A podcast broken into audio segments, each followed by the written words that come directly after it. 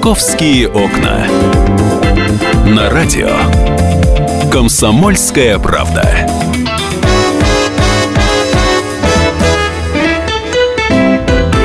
Здравствуйте, 12 часов 5 минут в Москве. Это программа «Московские окна». И мы продолжаем говорить с вами, ребята, о культуре. Начали мы эту неделю с выставки Айвазовской. Вот сейчас есть у нас еще один повод. Дворец культуры. Ну что, вчера вечером случился неприятный инцидент. Государственный музей изобразительных искусств имени Пушкина увидел надпись на заборе у главного здания. Надпись была сделана розовой краской. Было написано «С днем рождения, Настя! Мы тебя любим!» Ну и, собственно говоря, начали искать этих людей. А, ну, в общем-то, пошли здесь сотрудники в учреждение достаточно мирным путем. Они решили пригласить молодых людей, которые сделали эту надпись на выставку Бакста, приобщиться, собственно говоря, к прекрасному. А, я, знаете, эту заметку у нас на сайте вам рекомендую почитать, но у нас очень много комментариев которые оставляют люди. А, вот, э, ну, я некоторые сейчас процитирую. Молодцы. А хамство надо отвечать культурой. Это сильнее действует. Сотрудники молодцы, заслуживают большого уважения. Хотя лучше бы они все-таки заставили стереть э, эту ерунду со стены, а то как-то неприличненько смотрятся надписи. Ирина э, пишет вопрос, пойдут ли. Им не интересен Пушкин, им главное испохабить все на свете, как э, придуркам над этим веселиться. И вы знаете, вот мы сейчас услышим э, представителей как раз музея имени, имени Пушкина, а я вам, знаете, хочу вот какой вопрос задать. А как вы думаете, действительно какие-то хулиганы оставили надпись? Или это, ну, такой вот, если хотите, пиар музея, и если это пиар-музей, то действительно привлечет ли это внимание обычных людей, может быть, даже молодых людей к искусству или нет? Вот такой вот интересный шаг. Я предлагаю услышать э, Анну Тропкову, заместителя директора по развитию Пушкинского музея. Вот она нам сейчас расскажет, что за забор и что за надпись. Дело в том, что у нас сейчас на территории музея идет а, большая стройка. Мы расширяемся и строим музейный городок. И а, понятно, что строительный забор а, всегда является очень привлекательным а, объектом для а, проявления разного рода, для художественного самовыражения. Музей, мы открытая институция. А, последнее, что мы стали делать, это заявлять какие-то правоохранительные органы. Но мы считаем, что если ребята хотят и могут так самовыражаться, то еще лучше, если они придут к нам и познакомятся с высоким искусством. Ну вот не знаю, честно говоря, ребят смогут найти или нет. Ну, на данный момент, э, по крайней мере, эти молодые люди на связь не вышли. Установлено, что зовут их Настя, Леша, Любава и Юра. Э, для меня пока загадка, как смогли установить имена. Ну вот с одним именем все понятно с Настей, да, там и с днем рождения поздравлять, тут и ежу понятно, что Настя это Настя. Вот как всех остальных э, будут искать, для меня тоже является загадкой. Опять давайте услышим Анну Тропкову, она прокомментирует именно этот момент.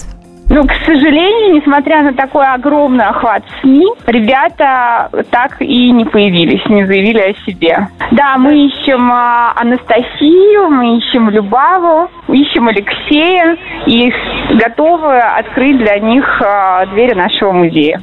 Ребята пока на связь не вышли.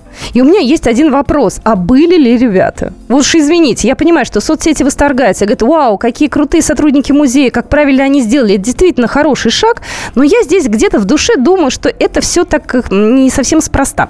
Поэтому мы сейчас позвонили еще одному эксперту. У нас на связи Андрей Анатольевич Новик-Фланской, заведующий кафедрой деловой политической журналистики Академии при президенте Российской Федерации, писатель, культуролог. Андрей Анатольевич, здравствуйте. Добрый день. Добрый день. Андрей Анатольевич, как вы думаете, действительно был какой-то злой умысел со стороны молодых людей или это пиар-музей? Вот вы как думаете? Ну, я думаю, что одно другого не исключает. Конечно же, это пиар. И, э, но пиар не значит плохое слово, да? В конце концов, это красивая история, красивый жест, довольно благородно. Такой, в общем, довольно такой христианский, я бы сказал, подход.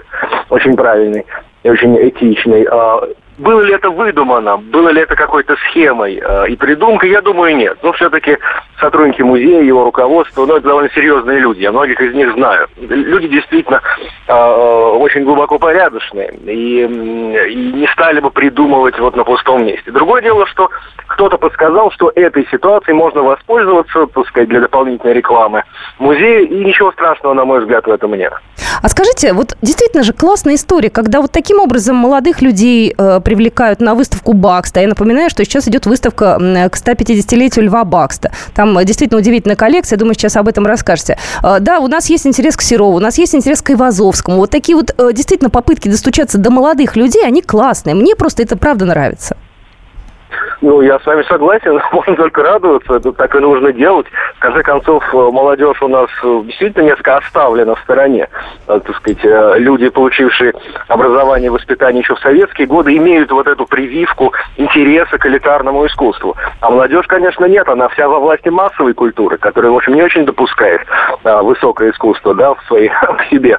А поэтому вот такая работа, конечно, должна вестись, это ясно совершенно. Я, знаете, с трудом себе представляю, как народ будет делать перепост э, с выставки Бакста, да, там вот здесь вот такая вот картина, здесь вот это вот, да, делиться. А вот этой надписью народ делится и говорит, вау, как круто. Э, про выставку пару слов давайте уж скажем, потому что она того заслуживает. Да, ну, несомненно. Ну, во-первых, э, Бакст замечательный русский, ну, прежде всего, театральный э, художник. Я много лет знаком с князем Лобановым Ростовским, крупнейшим русским собирателем э, Бенуа, Бакста, так сказать, вот всей театральной живописи первой половины века, русского модерна.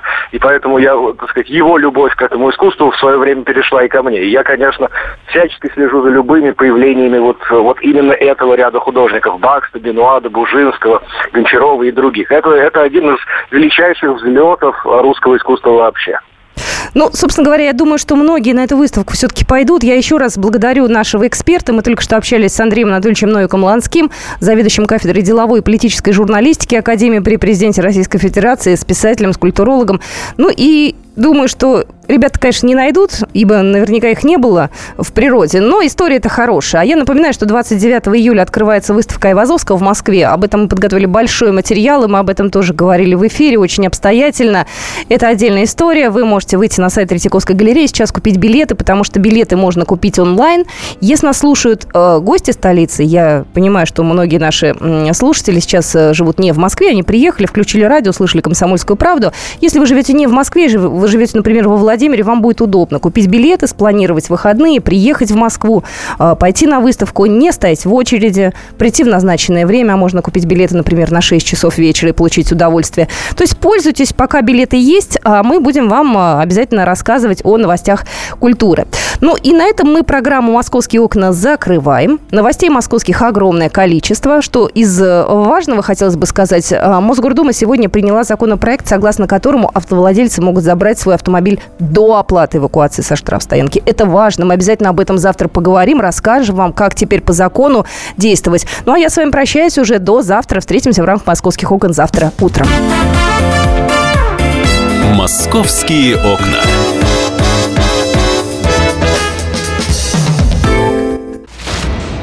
Разгадать планы Владимира Путина не под силу даже западным спецслужбам. Но я, Эдвард Чесноков, знаю, чего хочет наш президент на самом деле.